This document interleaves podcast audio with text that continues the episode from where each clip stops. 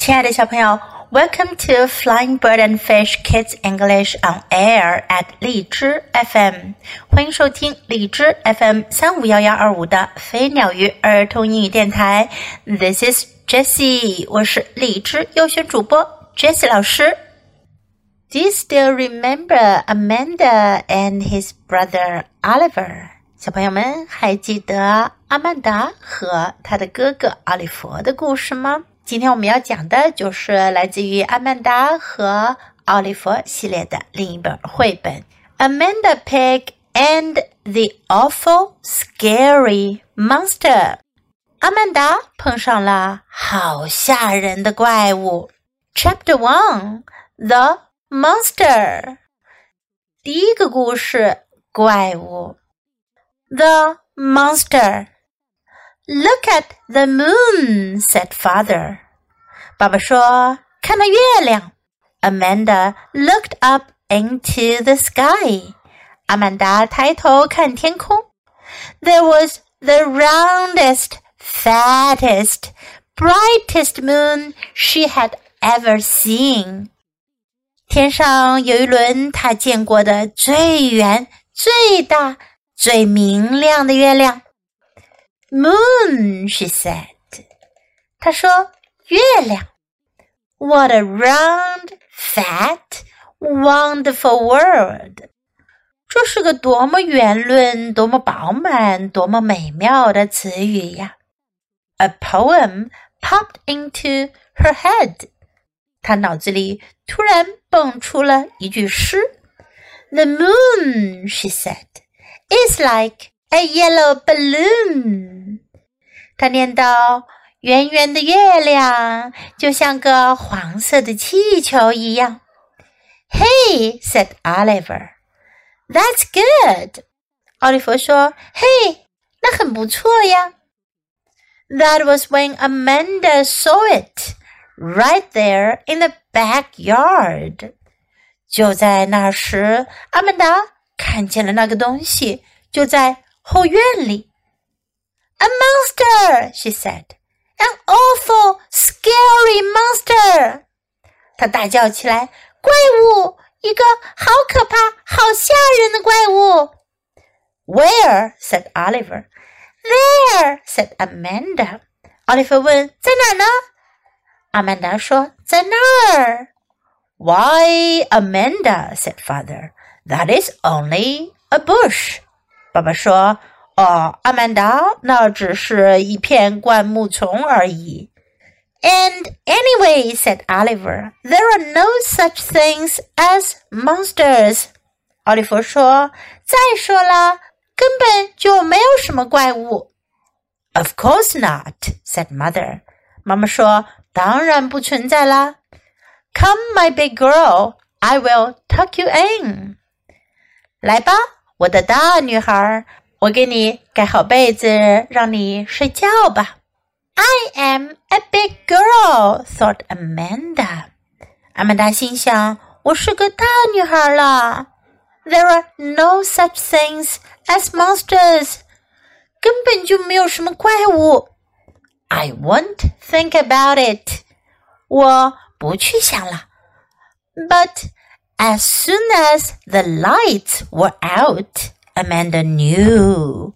可是当灯一关上，阿曼达就知道了。There was a monster in her room. 她房间里有个怪物。It was hiding in the closet. 就藏在衣柜里。or the toy box，或者在玩具箱里，or maybe under her bed，或者也可能是躲在她床底下。 Yes, that was it。是的，就是有个怪物。If she tried to get up, it would grab her by the foot。如果她要试图起来下床，怪物就会抓住她的脚。Amanda squeezed Sally Rabbit tight。阿曼达紧紧地抱住莎莉兔子。She lay very still。 她一动不动地躺着。She didn't even breathe。她连大气儿也不敢出。 Maybe the monster wouldn't notice her. 也许怪物不会注意到她。But her heart was going kaboom, kaboom. 可是她的心砰砰直跳。The monster would hear it. 怪物会听见的。Kaboom, kaboom, kaboom, kaboom. Mother! cried Amanda. 阿曼达大叫起来：“妈妈！Father, come here! 爸爸，快来呀！”Mother and father came running. 爸爸妈妈赶紧跑来了。What is it? asked mother. 妈妈问：“ 怎么了？”An awful, scary monster, said Amanda. I think it's under my bed. 阿曼达说：“有个好可怕、好吓人的怪物，我觉得就在我床下面。” Father shone his flashlight under her bed. 爸爸用手电筒往床下照了照，说：“No one there,” he said. 那儿什么也没有呀。Besides, there are no such things as monsters. Remember?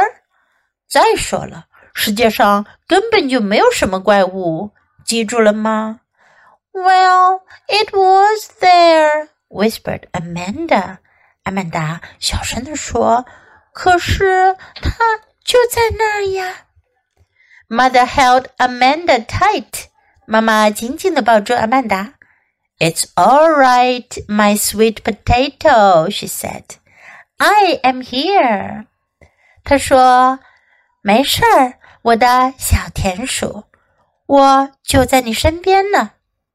And she sat in the rocking chair next to Amanda's bed until she fell asleep. 她坐在阿曼达床边的摇椅上，一直等到阿曼达睡着了。 Have you ever had the same experience as Amanda does？你们有没有过阿曼达这样的经验呢？觉得房间里有个怪物，看什么都像是怪物。不过记住哦，There are no such things as monsters，没有什么怪物。Now let's practice some sentences in the story. Look at the moon，看那月亮。Look at the moon. The moon is like a yellow balloon. 月亮像一个黄色的气球。the moon is like a yellow balloon. That's good. 那不错. That's good. That is only a bush. 那只是一丛灌木. That is only a bush. There are no such things as monsters. 没有什么怪物. There are no such things as monsters. I am a big girl. 我是个大女孩了。I am a big girl. I won't think about it. 我不会想的。I won't think about it. Come here. 来这儿。Come here. What is it? 什么事儿？What is it? I think it's under my bed. 我想它在我床底。I think it's under my bed. It was there. 它在那儿。It was there. It's all right. 没事的。It's all right. I am here. 我在这儿呢。I am here. Now let's listen to the story once again. Amanda Pig and the Awful Scary Monster. The Monster. Look at the moon, said Father. Amanda looked up into the sky. There was the roundest, fattest, brightest moon she had ever seen. Moon, she said. What a round, fat, wonderful word! A poem popped into her head. The moon she said, is like a yellow balloon. Hey, said Oliver, That's good. That was when Amanda saw it, right there in the backyard. A monster! She said, An awful, scary monster! Where? Said Oliver. There! said Amanda. Why, Amanda, said Father, that is only a bush. And anyway, said Oliver, there are no such things as monsters. Of course not, said Mother. Come, my big girl, I will tuck you in. I am a big girl, thought Amanda. There are no such things as monsters. I won't think about it. But as soon as the lights were out, Amanda knew. There was a monster in her room. It was hiding in the closet, or the toy box, or maybe under her bed. Yes, that was it. If she tried to get up, it would grab her by the foot. Amanda squeezed Sally Rabbit tight. She lay very still. She didn't even breathe. Maybe the monster wouldn't notice her. But her heart was going kaboom, kaboom. The monster would hear it. Kaboom, kaboom, kaboom, kaboom. Mother! cried Amanda. Father, come here. Mother and father came running. What is it? asked Mother. An awful, scary monster, said Amanda. I think it's under my bed. Father shone his flashlight under her bed. No one there, he said. Besides, there are no such things as monsters. Remember? Well, it was there, whispered Amanda. Mother held Amanda tight. It's all right, my sweet potato, she said. I am here. And she sat in the rocking chair next to Amanda's bed until she fell asleep. 小朋友，你喜欢今天的故事吗？记得给 Jess 老师点赞哦！还有，别忘了下载到手机上收听，更方便哦。 Thanks for listening. Until next time, goodbye.